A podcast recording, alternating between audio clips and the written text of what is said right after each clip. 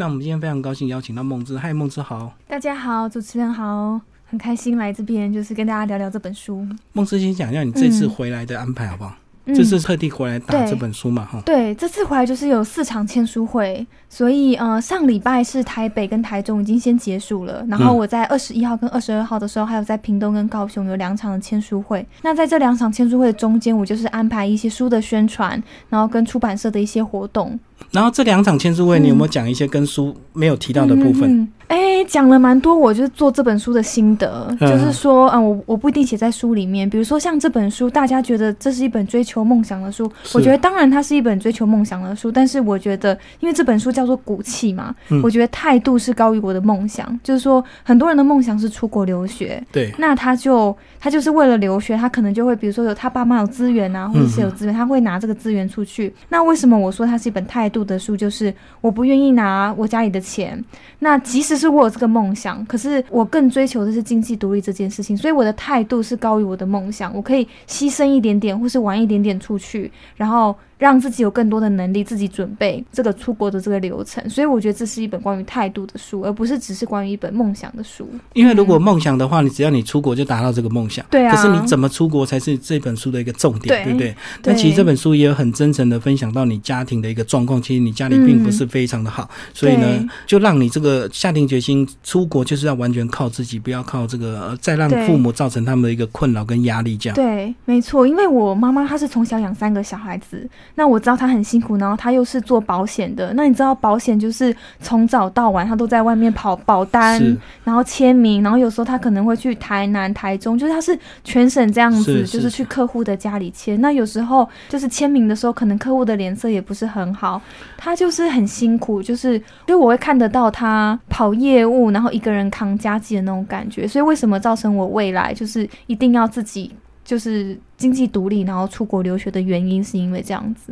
而且我相信很多人这个签保单给他，可能也不是真的，他认为他对他需要，他可能会觉得说我在帮你，对不对？对之类的高高在上的的感觉。所以我就觉得看脸色是我很不希望我妈妈，就虽然她是一个很也是很享受她的工作，然后也是觉得哎，就是也是一份就是他很认真努力的工作，但是我还是希望我能够有这个能力，然后让他就是不要再为钱担忧，跟不要再那么辛苦。嗯，这样子对。所以从一开始你念这个屏东高中，然后美术班，其实家里一开始也是对你有一点这个选择性有一些怀疑，对不对？对他们就觉得其实女生还是不要念，就是都是男生的学校。他们第一个他们觉得很危险，就是全校都是男生。然后第二个是因为其实平女的成绩就是还是比较好，就女生比较乖。对对对对对，他们就觉得你为什么不念一所就是成绩比较好的学校？你们为什么要念一所就是哎好像成绩没有那么好的？然后又是艺术，他们觉得艺术是不是不要在高中那么早做选择？是不是等到你大学大学要选系的时候再说？他们觉得这是一个兴趣，这不是一个职业，你不可以把它拿来当你的工作这样子。就怕你太早就决定了。之类的，所以他希望你先念普通高中，到大学才选你的科系，这样。对，但是因为我很确定我自己就是要走这条路，然后我就决定说，我一定要去念南校，跟一定要念品中美术班这样子。我就有跟他就是，其实就是沟通的时候，你就会大哭，然后就是会抗争好几次，跟他沟通你的想法。然后我是真的很坚持，就是我不会因为很多人反对，或是不会因为师长他们说念哪一所学校比较好，成绩比较高，嗯，升学率就比较漂亮，我就会去选。我就是觉得。我已经知道我自己要做什么了，那我就会努力的去做这件事情。所以那时候在屏东高中美术班，那时候跟大家差距还不会太大，对不对？而且你功课应该那时候还算蛮好的。我功课非常好，因为男生都不太爱念书，所以他可能才会学这个呃美术班这样子。对，因为那时候我觉得我念美术班是。对自己一个负责，就是我不可以成绩不可以掉，不然这样人家就有就是理由说，你看你你就是念美术班，就为了念美术让普通的这个成绩掉下来这样。对对对，所以我那时候非常注重我的学业，就希望说我要追求我的梦想，同时我也要证明给人家看，说我也是有能力可以就是维持我学业的一个平衡，所以我都是平常都是是第一名。那后来念大学为什么会选择这个师范大学美术系，而不是所谓的这个更所谓印象中的这个科班的一个大学，这种台艺大、北艺大这样？其实也是因为我在屏东，我真的对于大学不是很了解。嗯。然后因为老师都是师大毕业的，所以在我的心中，我只知道台师大美术系，然后我只知道它是全台湾最好的美术大学。嗯。然后对于其他，比如说实践啊、北艺啦，我真的很陌生。然后我觉得偏乡是有这种资讯的差距的，就是你在大城市，你就可以知道很多所大学都在做什么，然后他们有什么不一样的风格。可是我在屏东，然后我只是一个小小的美术班，我就是唯一我我能够当时所能够知道最好的就是台师大，所以我就是把它当做我的第一志愿，就跟着老师他怎么走就这样走。对他他就会建议你说，这就是现在最好的就是美术系，那你就填这个，然后。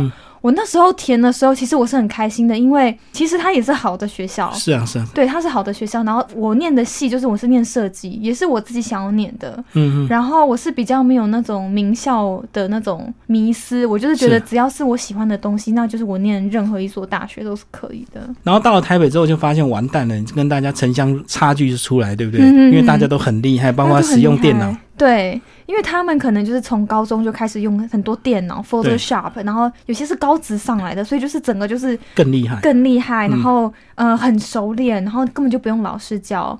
那我那时候是大一才开始知道有 Mac 电脑，然后大二才开始用 Photoshop、Illustrator，就是那种很基本的门槛这样子。所以我就觉得我追的很辛苦，就是我已经完全就是不会，就是第一个就是。呃，在技巧上面我就已经输了。然后第二个就是有些观念，比如说他们以前就是上过平面设计的课，是字体设计的课，那我可能那时候才开始上，所以就是一路追，一路追，一路追，追到大学毕业。然后一路追，你还要一边为自己的这个学费跟这个住宿费去烦恼，对不对？所以你要兼很多家教这样子。对，其实兼家教是因为。我就是想要，因为其实念美术系很贵，你要买那油画颜料、材料费，然后裱框费、油画的钱、油画布，然后像我们设计系，我们要印刷、要装帧，所以那些钱我真的是我跟家里说不出口，说我想那些钱，所以我就选择就是家教，所以我曾经去淡水家教，我还曾经去莺歌家教，因为我其实对于台北的那种地理位置比较不熟，对不熟，所以我很远的地方，只要有任何有需要的，然后就家长叫我过去教，我都会过去教，然后我就是曾经有三四个卡在一起，就是一个礼拜就到处的就疯狂的家教这样子，然后就是希望能够多多少少负担，就是像我家教的话，可能没有办法完全，比如说整个学杂费或学费都是自己出，但是至少有些生活费，我觉得我是可以自己 cover 的，然后不用花家里那么多的钱。而且你书中提到最远还跑到阳明山的深山呢，是阳明山的那种豪宅里面吗？很深山，就是他就是我坐到呃，比如说是天母那一站好了，他是要下来接我，然后开四十分钟。才会到他们家，然后是真的是深山，非常漂亮的那种庄园。对，就是还没公车到的地方就完全没有，还要去公车站接。有有有，都有司机来接，因为可能他们住比较远的，就是他们有自己固定的司机，然后接送这样。所以我就是都会跑到一些很奇怪的地方、很远的地方去教。可是你那时候看到这些房子，你都没有激励自己 说，我就以后要买一个很大的房子自己住，这样你反而是激励自己的一个梦想，就是要去看这个世界，然后要去尽量不要造成。家里的负担，甚至你还打算要养家。对我是对于房子没有什么特别的，就是我对于房子、车子这种人家，就是觉得说人生一定要有的东西，我倒是觉得还好。那我倒是觉得，就是我自己对国外的世界很好奇，对国外的美术馆很好奇，对那边的艺术家很好奇。那我就觉得，我想要就比较想要是我把自己的人生投资在这个上面。嗯，所以嗯，我那时候就是。一边家教的梦想就是我希望有一天可以出国。那那时候其实还有一个比较短暂的梦想，是我想要出去自助旅行，因为其实。对于我来说，我从来没有去过外国，然后我一直很想要出去旅行看看。然后那时候最大的梦想就是我可以家教，然后存一笔钱，然后去英国旅行。因为英国就觉得很遥远的国度，然后英语系的国家，然后又很艺术之都、设计之都。那时候就是我最大的一个梦想。所以你是真的存了三年，呃，就是在大学毕业，人家去毕业典礼，对，然后你跑去这个，对对对，跟你的死党两个跑去英国，对对对，我就没有参加我们就是班的毕业旅行，我就是跟我的死党两个人一起去。可是那时候班上同学不会劝你说，哎，跟大家一起去玩比较好吗？那时候在班上是独行侠，对不对？没什么朋友这样。嗯。因为你都把自己生活时间安排的很紧凑。对对对，因为就算他们他们知道我很想去英国，所以他们也没有说哦你要跟我们一起去这样子。然后他们也是蛮尊重我，就蛮为我开心的，因为我们平常都会见面，所以其实没有去毕业旅行是还好。对，然后。我就跟我，因为我同学他是台大，他也没有去他们班的毕业旅行，是是，就跟就跟我一起去，对。所以你那时候到英国也是有一个目的是为你的这个未来读书做准备，对不对？所以你逛了很多大学城，对对，不是只有去看一些博物馆。对对对，我就是完全没有去逛街，就是买任何 shopping 的东西，然后我也没有去逛任何的，就是跟大学无关的东西。我就是从牛津、剑桥，然后什么伦敦皇家艺术学院、圣马丁艺术大学，我就是把他们伦敦所有大学都翻遍。然后就进去看，然后就看他们的教室，去看他们学校里的艺廊，去看他们学生的作品。所以在那个时候，我才下定决心说，我一定要出国，因为我觉得那个环境我很喜欢，那个艺术的气氛，我觉得可以很激励我。所以是经由那一次自助旅行之后，我才非常非常的确定说，哎，我一定要到国外看看。这样子，所以那时候还没下定决心，就是英国，对不对？就那时候就你决定要出国，那回来之后你才开始再重新收集资料，再做一个比较。对对对，我回来之后我才开始去，比如说买很多参考书，准备托福啊，是准备英文成绩啊，然后才开始真正就是，其实我一直都有在看学校，但是回来之后看的很认真，就是变得很积极这样子，然后把以前收集的东西也全部拿出来看跟听，包括去很多的教育展呐，然后学校会举办一些留学讲座啦，或者是奖学金的讲座，那时候就是我就是知道自己要出国之后，就很大方面的去涉猎这些相关的资讯。可照理讲，你在英国这个也留下蛮好的印象，应该要选择英国，而且英国念硕士只要一年，所以很多人就为了花最少的钱赶快拿到学历。可是你居然是选择美国？对，其实我一开始我是想要去欧洲的，其实我是想要去英国，所以我后就是自助旅行我才想要去英国。那为什么后来没有选？是因为英镑那时候是一比六十，是非常的高，对，那时候是最高点。然后其实我在那边。念一年的钱，我可以在美国念两年。是，那我就觉得说，因为一年一年，你才刚去，才刚适应，你马上就要走了。对，其实你学不到很多任何的东西，我就觉得两年的这种课程比较适合我。然后再来是英国这种欧盟，它是比较保护主义的。如果你是亚洲人去的话，你相对而言你比较难融入他们的文化，是是，或是留下来就是工作啊、申请签证，那就是基于这个文化上的考量，跟基于英镑学费太贵，跟这个学程我比较喜欢长一点的这种课程，我后来就选择了美国。我觉得这比这是比较适合我的，就是我不想要很快的拿到一个学位，就是学不是为了学位去的。对对对，我觉得学位对我来讲没有意义。我最重要的是我要看到。那边的东西，然后我要吸收那边的思想，我觉得最重要是思想跟文化。那我觉得这对我是最重要的。而且我知道英国有些他们这个比较会自我为主的一个观念，他们有还是有一些贵族的血统在里面，所以比较难融入。他们有这个白人优越的主义，这样子，我觉得蛮严重的。是对。那因为加上他们是欧盟都是可以互相工作的嘛，其实他们所有的机会都是，如果要开放给外国人的话，也是欧盟先为主。对。那我们这亚洲人根本排不到啊，然后也拿不到这个工作签证，所以我后来就选择了美国。然后我也觉得我当初的选择是很正确的。所以其实你这个到美国，因为两年的时间呐，本来预计就是读书的时间，所以你的目的倒不是说真的很快速拿到学位，而是要真的很扎实去学习他们的一个东西，对不对？所以即使你自己心里有一个对自我的一个期许，我要赶快这个得到一个生命的一个工作的成就，然后赶快帮忙负担家里。可是我觉得你在整个人生的规划上，虽然你目标很明确，可是你你的一个脚步并不会很急躁，要不然如果很急躁，应该就赶快选英国啊，嗯嗯，不会不会，我我是不会很急躁，我是会把阵线拉很长的人，是。比如说，我小时候其实我在选艺术这个领域的时候，其实我就知道说，我必须要花十年去证明说我选这条路是对的。所以我那时候不会很急躁，说我想要考很热门的科系，是想要就是立刻得到就是长辈的赞美。我没有。然后一大学毕业的时候，我也是先工作，就是我没有先出国，先存钱。我先存钱，然后我先累积自己的实力，然后先看看读英文就对。对对对，我先看看说这个是不是我真的想要出国念的，然后我再出国。所以我并不是说我急着就是我要考上研究所，我要出国，我要拿这个学位。就是我觉得是要经过累积尝试，跟你不断的去思考说你到底要的是什么？你要只是学位吗？还是你要的是一个人生的态度，或者是你要的是一个就是增广见闻的这个这个领域？所以我是蛮没有觉得，就是像我书中写的，我没有这个时间焦虑的这个问题。我就是觉得我要活得很快乐、很自在，然后我知道我自己在做什么这样子。所以我觉得你也是透过大学毕业这个工作验证，说你到底出国要学什么科系，对不对？因为毕竟要花这个上百万的这个学费，你一定要目标很精准，不要学了之后又发现兴趣不符这样子。对，嗯。但是书里还隐约提到一个你自己个人有忧郁症的一个问题，所以那时候主要是从什么时候开始？是大学那段时间开始？从二十岁，二十岁到二十六岁。就是因为来到台北之后，就开始有很多的这个焦虑跟忧虑，就对了，还有一些生活压力嘛。生活压力，然后出国的压力，然后一些。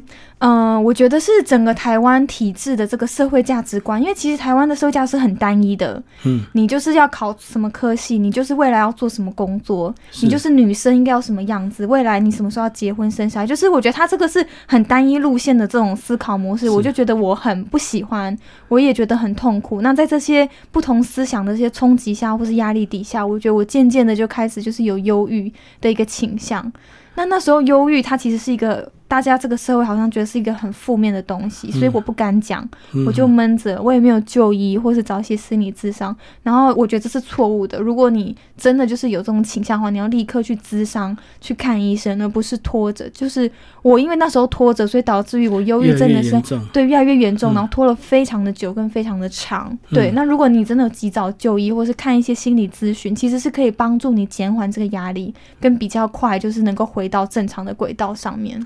所以，其实除了你对工作未来的一些忧虑之外，其实我。呃，也是因为你这个住在这个屏东的这个乡下，所以这个很多这个传统的观念也是束缚着你，对不对？这个这个婆婆妈妈、姑姑阿姨，每次你回屏东就会问东问西，对啊，毕业了啊，要不要赶快结婚啊之类的。所以这也是无形中附在你身上。我觉得无形之中有哎，对我觉得每个人大多少多多少都会遇到这样的状况，然后是我觉得是蛮不舒服的一种相处方式，因为国外完全不会问你，你今天交女朋友了没啊？是啊，你的学业考几分啊？你今天第几名？国外是完全不会，他们是很 personalized，就是。像我如果问他们房租，他们有时候他们也说哦，这是这个就是他他不想说，那我也觉得很 OK，对，就是隐私。可是台湾就是觉得好像长辈这是一种关心你的方式，所以忧郁就就会造成失眠。可是你为什么没有选择这个画画？因为我知道有时候这个学艺术的人半夜晚上不睡觉就跑去画室，而且画室几乎是二十四小时开放的，甚至你其实在家自己也可以画。你那时候没有这个疯狂的画画治疗失眠？说因为我忧郁的原因不是因为画画画不好，所以我。我觉得解铃还是需要系铃人，因为我不是因为画画这个原因，所以他就没办法解决我失眠的那个根源。嗯，然后虽然我还是常常画画，但是他就没办法抒发我这个压力，所以反倒是比如说我金钱如果真的有压力，我就去找家教，可能他就有正面的解决，对，就解决，或者是说我身体很虚弱虚脱，那我去跑步，让自己比较健康，这种抒发我觉得对失眠比较有帮助。如果只是画画，就会对，就是没有什么太大，因为本来就不是因为那个失眠。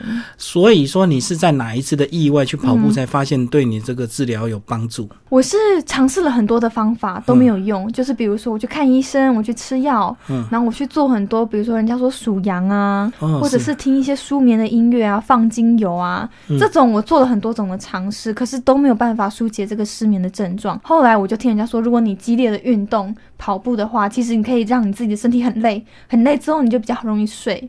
所以我那时候就想要尝试这个方法，是，嗯。所以一跑一跑就这样一路一直跑到现在都还在跑。对对对对对，到现在都还在跑。其实书里面有提到这个非常压抑，你居然能够从这个一开始的所谓的两圈八百公尺，对，跑到四十二点一九五，我的天哪，哪来那么多的耐心啊？我觉得有些人现在跑也是晚上稍微夜跑一下抒发一下，甚至很多人夜跑是为了交朋友，对之类的。对啊，然后交到很多朋友，真的假日大家出去玩。像你这个长时间忍受孤独寂寞，然后一个人从这样一路真的跑到全马。嗯。我觉得是跑步是一个舒压的管道跟方式，然后我不是为了瘦身嘛，我也不是为了对很多人为了这个对瘦身，然后我就是完全就是我觉得跑步的时候你可以跟自己对话，你就开始想说自己为什么不开心，嗯，然后自己呃今天的工作造成了什么负面的情绪，在跑步的时候其实你会一直不断的思考，然后你会把这些负面的情绪在跑步的时候释放出来，就是有一点像自己在跟自己对话的一个过程。那我觉得人是很需要这样的过程的，嗯，就是了解自己。接纳自己的一个过程，然后面对你的问题。那在跑步的时候，比如说我跑一个小时，跑两个小时，我就会整个都会在想我的人生，我未来的梦想，我想要做的事情。然后跑完之后就觉得，哎，身体比较放松了，然后精神你也会觉得压力没有那么大，因为我刚刚有就是很深层的想过。但是你跑还是会听音乐，对不对？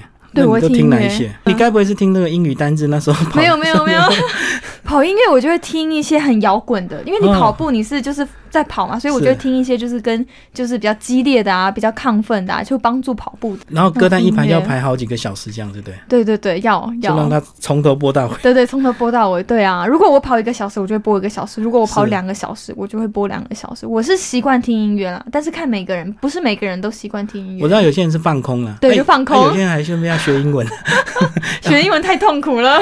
对啊，跑步已经很痛苦了，还要一边学英文，没有办法。可是你英文还是有花了一些。功夫苦力才能够考上托福，然后甚至考上这个美国的学校啊！对对对，我觉得英文是，我觉得对乡下小孩子来讲，英文真的很难。对，因为他没有学习、没有练习的对象，没有练习的对象，然后他接触的英文，他就只有课本上那些单词，是，然后其实很少。那因为他他以前像现在有 YouTube，以前又没有 YouTube，又没有什么好多教材哦。对啊，对啊，所以。就是以前是很单一的，就是课本填空题、选择题，然后文法都是很死的那种。所以，所以其实我算是成绩很好，但是其实我那时候考托福是很痛苦的，因为跟我以前学校学的完全不一样。是，然后要我去说，因为我从来都没有说过啊，我讲不出来，所以还要讲就是口说。对啊。然后还要去听人家，然后还要跟他对话。那时候真的是就是面临一个呃转型或是一个阵痛，就是一个哦，我学英文原来我以前都是错的，我要打掉。我要重练，然后才整个我现在就是我那时候看了很多英文的电影，或是英文的一些就是节目，然后去就让自己适应这个英文的环境里面，然后就是狂背单词，然后去考试。所以这个英语痛苦的学习也造成你艺术的成就另外一个高峰。对对对，就弄了个墨鱼墨鱼。对，我是因为就是。有真的有这个深刻的体深刻的体会，就是东方人学习的过程，好辛苦。还有这种我们为什么一定要学习西方？为什么英文才是最好的这个一个智力的指标，或是一个成绩的指标？就是对于这种很单向式的这种思维，我也是觉得很不认同。那我就把我自己在东方世界看到的东西。到美国之后，我想要把这个文化表达出来，所以我就是把我的学习的过程，所有的文字全部收集起来，然后做一个资料视觉化的一个艺术作品。可是这样子做，其实你有这样的想法，还是需要这个工具嘛？嗯。所以其实我们从刚刚聊到现在，都还没有聊到你学这个所谓电脑城市语言的这一块，相信也是更痛苦的一个经历，对不对？因为不是像艺术这个 Photoshop 修图修的可以修的很快乐啊，嗯可是你学城市语言就很痛苦，都是零一零一的数字啊。嗯，其实学程。资源我蛮感谢我在工作的那一段时间，因为就是有在工作，所以我自己那时候我买了很多很多就是前端程式语言的书，比如说像是 CSS 或 HTML，然后我就开始就是学。那因为有工作的需要，所以我一定要立刻赶快学会。嗯所以我在那时候累积了非常多前端的一些知识跟一些基础的一些就是概念。然后到美国之后，因为我有这些基础，我就立刻学了就是比较深入的，就是一些什么 JavaScript 或者是就是呃 jQuery。等等的语言，然后帮助到我后来做这件作品的时候，其实我就可以运用前端的这些程式，还有后端的一些 library 去套件，然后把整个就是互动的网站做起来。可是你要累积那个资料库，也要花很多时间。你说用用好几万个英文单字去去设计这个墨鱼墨鱼，那当初这个东西是本来你就 key 进去的吗？还是后来为了创作才把慢慢你熟悉的这些英文不熟悉的全部 key 进去资料库？应该是我本来就有在做这些事，比如说我每天就有大量的阅读一些文章，是啊，它一直都在我的人生当中。还有我准备英文的时候，其实我就大量的有这些手写的笔记本，或是这些就是资料库，但是我没有刻意的去收集这些。那当我那那一阵子想说我要把这个视觉化的时候，我就刻意去把这些东西收集起来，所以叫 key key 回电脑。对，就是你要不就是 key 回电脑，要不就是我会读电子档的文章，就是线上的这些 magazine 或者网站，就 CNN 的文章，然后我就会把它整个就是贴下来，然后可以复制，是，或者是现在手机有些软体，它是你可以拍照之后直接变成文字档，嗯，对对，所以我是运用很多科技的方法，然后把搜把这些资料库收集起来。然后我再去做资料的分析，然后再去做视觉化的部分。所以主要你在美国的高峰，应该就是这个展览出来之后得到很多国际大奖，对不对？然后才让你整个呃，不管是在纽约的知名度，或者是在国际上让大家更认识你这样子。对，没错，才会有后面这个有机会留在美国工作，甚至还回到你的母校去教书这样。对，觉得是很有帮助的，就是这一件作品。可是我当初在做这件作品的时候，我不是为了要得奖，是啊。我也不是为了就是要为了老师，或是我也不是为了要出去找工作而做，就是你可以看到那件作品是完全没有商业的影子。是。然后这个主题是我很个人的东西，我不是为了我的客户做，也不是为了某个评审很喜欢的风格，也不是美国主流的一个就是主题，它是我真的很个人东西，所以我是完全为自己的一个创作，然后得到很多国际的奖项，我是觉得是哎很意外，因为我这个这么个人的东西，居然有很多人会喜欢，那我就觉得这些奖项是附加在这个作品上面，即使今天没有得任何的奖，我觉得我还是很开心，因为我做出了我自己最想要出做的作品，就个人记录变成一个创作这样子。对，嗯，那得奖是意外，意外或者是其次附加的东西。对，因为我那时候在做的时候，我就下定决心，就是没有任何奖项也没有关系，但是我要很诚实的面对自己的挫折、焦虑，跟这一路以来我所看到亚洲文化的一个反思跟反省。然后得大奖之后，当然很自然就帮助你工作，对不对？那个就更多人关注你，然后你在美国呃纽约找到一个很棒的一个工作，这样。对，就是有帮助，就是在工作上有帮助，然后在于展览有帮助。很多就是策展人会看到你的作品，所以我就被邀请去，比如说北非，我觉得是一个很好的例子，或者是那时候在台湾的个展，也是因为他们有看到我的作品，然后就整个邀请我回来台湾做一个展览。嗯哼，就是在二零一七年这样。对对对，那时候，嗯。那你什么时候开始成立自己的工作室，开始接案？哎，其实我在嗯研究所毕业的时候，我就有成立自己的工作室。然后后来呢，就是慢慢的有把它弄得比较有规模一点。那刚开始就是属于那种个人接案，对对对，就是自己接一些客户啊。然后还有就是美国他们。主动在网络上，比如说他们要做一些什么东西需要设计，他们会主动 email 你。对对对，那我就刚开始就是做那些，然后后来。所以你说现在到比较有规模，是你现在工作室还有其他人就对，还有伙伴。我就会有比如说合作的 engineer，或是合作的动画师，就是有一个团队，不再是就是自己单打独斗这样子，就会有一些人可以配合。然后我如果太多的话，我也可以外包给我下面的一些设计师。所以这个从工作的成就之后呢，终于在二十七岁把你的贷款，那时候总数到底是多少？把它全部还清。一百三十五万，贷款部分是一百三十五万，然后剩下学费啊，然后生活费啊，是我在美国申请奖学金，或是台湾的奖学金，是，或者是我那时候打工积案的付掉，然后真正贷款就是一百三十五万。可是学生贷款应该利息很低，对不对？嗯，我们那时候就是我那时候贷款是，就是我想要学生贷款，对，然后学生贷款利息是低的，没有错。但是好像你要什么家里要就是他就是他他有个门槛跟收入这样，还是有些担保就对对对对对，然后是低的没错。对，我会这样问是说，有些人他工作赚到钱之后，他不会急着还学生贷款，因为他觉得利息低，他宁愿把这个钱留着，可能好好犒赏自己，或者是说我在工作上这个再投资一些设备，让自己的业务接的更多这样子。你那时候心里为什么觉得说我就是要先全部还掉，我不要即使利息再低，我也不要欠这样？因为我就觉得我在欠债啊，因为感觉对，就是你背了一屁股的债，那种感觉很不好。然后我就是很想要赶快把它还，而且其实我不知道我什么时候可以还完，因为我那时候也不确定说我到底二十七岁或者二十八岁或者到三十岁，我也不确定。然后我也不确定说我在美国的薪水可以还的这么快，或是可以还到什么时候。所以我就是在学生时候，我就是很确定说我要赶快还完。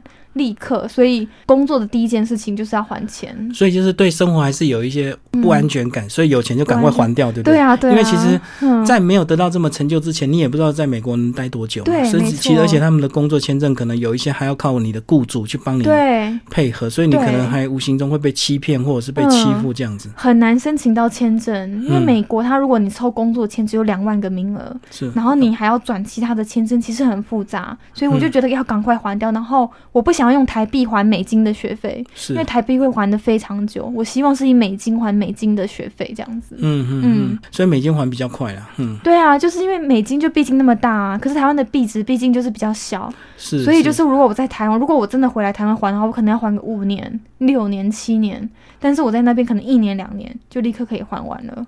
对，而且纽约它毕竟它是国际。际大都会，你你的工作是国际性的，当然你的收入就会比较高。那你在台湾可能就是做比较当地的事情，待遇真的是差太多了。对，就是会比较有有差别一点。嗯嗯嗯嗯嗯。所以我今天还的快也是你的一种呃自己对自己的一个期许，然后你就是不要欠债，赶快还掉，而不是说哦我要利用这笔钱好好再怎么样怎么样怎么样。因为有有些人可能他野心更大，他可能还会利用这个学生贷款欠钱，我努力去做自己的一个新的创业这样子。没有诶，可能我就是就是没有什么脑筋在什么投资理财啊，或者是什么其他的地方，我就是很直。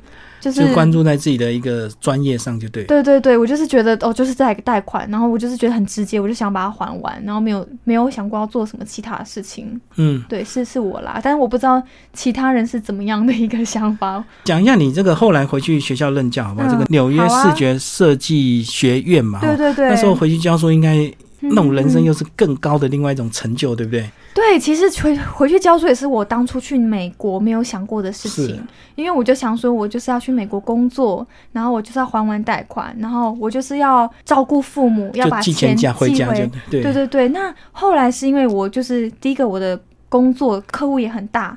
然后第二个是我也得了很多国际的奖项，那就是因为我跟我就学校其实是很开心的，因为我得了很多奖，其实是帮学校争光，对荣誉，对荣誉。那因为学校他都会很就是关注说，哎，现在校友在做什么啊？现在就是就是跟一些校友的连接展览都会邀请回来，所以其实他们都一直知道我在做什么。是是是。那就是当有这个缺的时候，他们就立刻想到我，然后就希望我可以回去。我觉得也是因为我们系上非常的关心学生，然后都有 follow up 学生现在在。做什么？对对对。对，那我就觉得说这样的环境是真的是学校就是对学生很好，然后也会是希望就是如果要找以后的老师的话，先从校友开始找，嗯，对，先优先从校友开始找。于是他们就找到了我。那那个课叫做 Interface Design，就是界面设计，嗯，其实就是我的专业，所以我是非常适合的。那那时候我就很开心，我就说 OK，那我就是一定要回去学校教书，所以我就是白天上班，然后晚上教书，就是一整天一条龙的，就是在上课这样子。所以上课。对你也是一个很大的帮助，对，因为你就要备课嘛。啊，当你一备课之后，对很多东西的这个理解程度就会更深透了。因为懂跟懂消化之后要讲出来，那又另外一回事，另外一回事。对对。但我觉得幸好，因为我是师大毕业的，然后我有很多家教经验，是是。所以其实当老师对我来说并不陌生，因为我一直以来虽然我没有就是在台湾当老师，但是那个那个环境对。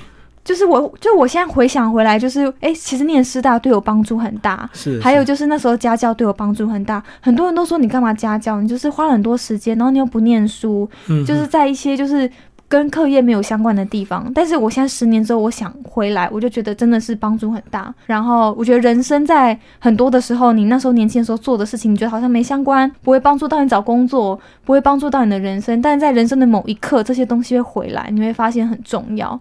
这也还好，你是念这个呃师大。如果你是念其他的所谓的艺术学校，你可能到现在你就不一定会教，对不对？不一定会教，因为你就是被训练成当一个很厉害的艺术家这样子，就是自我的一个艺术家。对，因为很厉害的人不一定会教，是啊，会让人家了解。那会教的人不一定艺术成就很高，就不一定的。是是。所以我就觉得，哎，其实师大人家会。说，比如说好像比较保守啦，比较就是呃严肃一点，但是其实他对我后来在美国教书帮助很大，然后也让我就是有这些经验，比如说上台不会紧张，然后还可以侃侃而谈，去很多的演讲的时候，我觉得我是有这些很多年的历练，所以就是很能够就是在台上，然后展现自己的一个风格。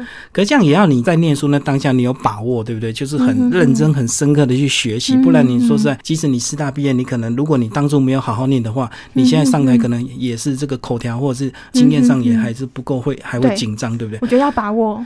所以这样子讲，就是一路上你都在把握你每一次成长的一个机会。对，我觉得要把握，而且你要知道你自己要什么。就像是因为我很知道我自己要家教，所以我就去家教。是啊。然后或者是我很知道我大学毕业我就是要工作，我就去工作。就是我不是因为人家喜欢或是。这个可以加分，可以就是得到很好的什么东西，我才去做。我就是自己觉得这是很重要的东西，我就自己去做。所以就是把握，然后尊重自己每一个决定，然后下定决心，我就不会再后悔。嗯，我就是会努力的完成它，然后让自己的选择就是努力的被实现。所以像你看，你一路的这个选择以及这个呃下功夫做的一切事情，好像都是为自己，并不是为所谓的未来的利益或未来的薪水啊。不是，我不是为了钱。对，如果我为了钱的话，我就是只要拿家里的钱出去就。好啦，或者是如果为了钱的话，我干脆就不寄钱回家就好了。但是我觉得家人是我的最重要的一努力的目标，所以我愿意就是把我的全部的钱都汇回来，然后我也不就不出国旅游啊，或是不去看一些东西。那我觉得这些东西是很值得的，然后这些东西是我选择的，然后我不会因为就自己生活过得比较苦，怨天尤人，我就不会，我就觉得我做到了我的选择，然后我为我的选择负责，那这样就好。因为如果你怨天尤人，你就只好一直怨下去，怨一辈子。对，因为你没有做任何改变。对啊，对啊，就会没有进步。那其实你除了这个对家里的帮助，其实后来呢，这个跑步也是你这个在美国很重要的一个生活的重心的一部分，对不对？你那时候其实那时候也很惊啊，就是还不会花很多钱去旅游，然后有时候就是为了你反而为了跑步而去到这个呃洛旧金山啊，或者是到这个华盛顿这样子。嗯，对我就是会为了跑步，因为我觉得只是走马看花的旅游对我来讲没有吸引力。是，我就会觉得，就纽约有很多免费的展览，有很多免费的艺文空间，我就看那些就好了，而且都免费。嗯，那为什么我要单纯就是花这么多的钱去一个很远的地方？是去就为了跑步这样。然后跑步，我是觉得它是对我有一个目标，我有一个挑战，我很想要把这个挑战做好。那那时候因为我也工作了。我有就是自己的薪水，所以那时候工作之后，我才决定说，哦，我有自己的薪水，那我就是可以选择跑步这个事情，然后去别的城市，就是借由跑步，然后也顺便看一下那个城市，然后可以完成自己就是挑战自己的极限，跟把那时候就是因为我跑步都会有一个很重要的一个目标，或者是比如说一次呃，比如说是一个学贷的结束，或者是为家人的感觉，就是我想要把这个目标努力。然后为了这个目标而跑，就一个里程碑。对对，一个里程碑，还掉贷款的里程碑。对对对。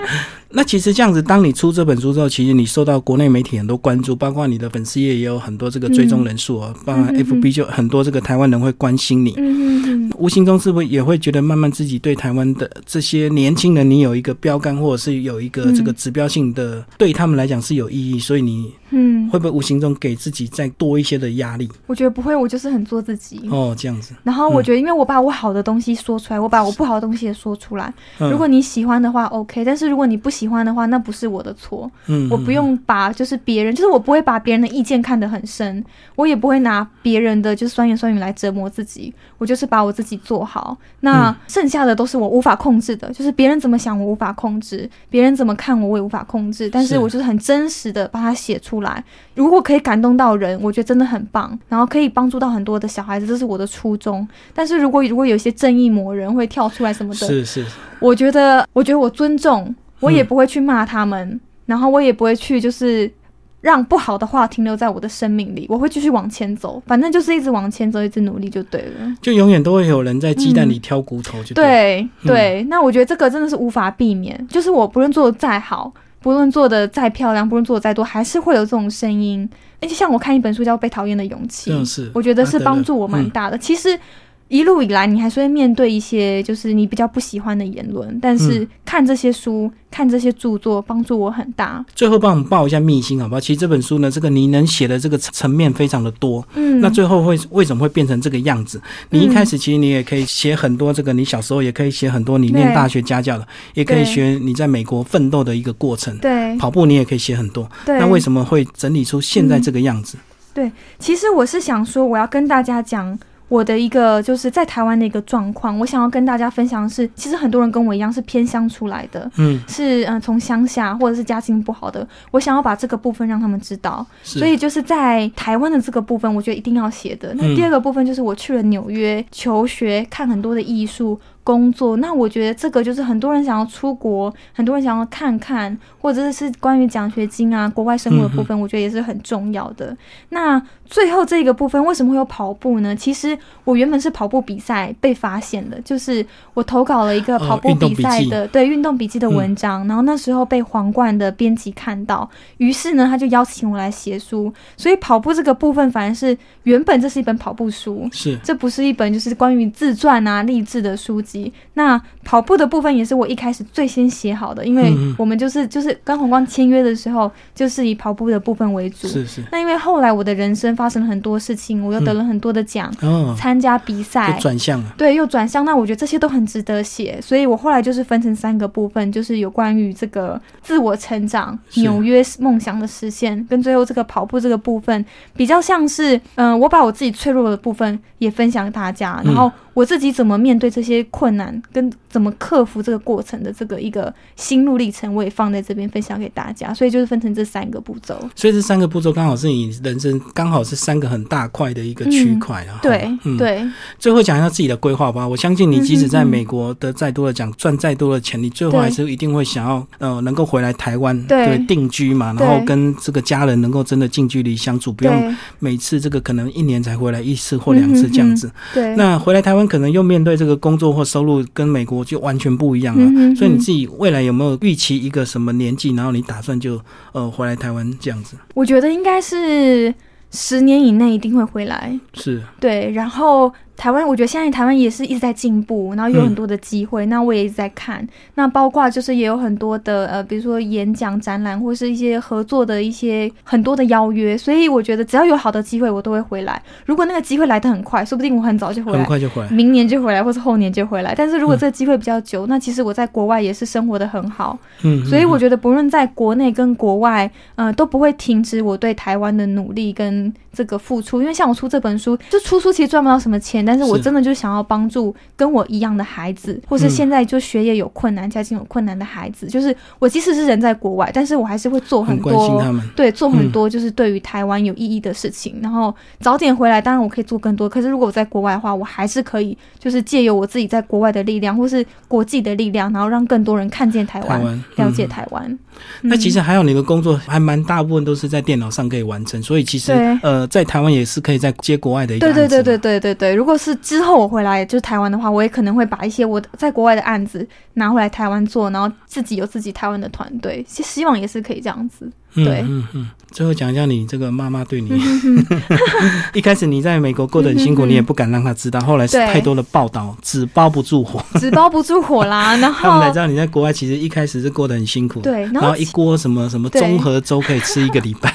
对对对，其实他也不太看新闻，但是因为现在网络就是你知道，Facebook、Line 有人会讲，有人就会传给他，对。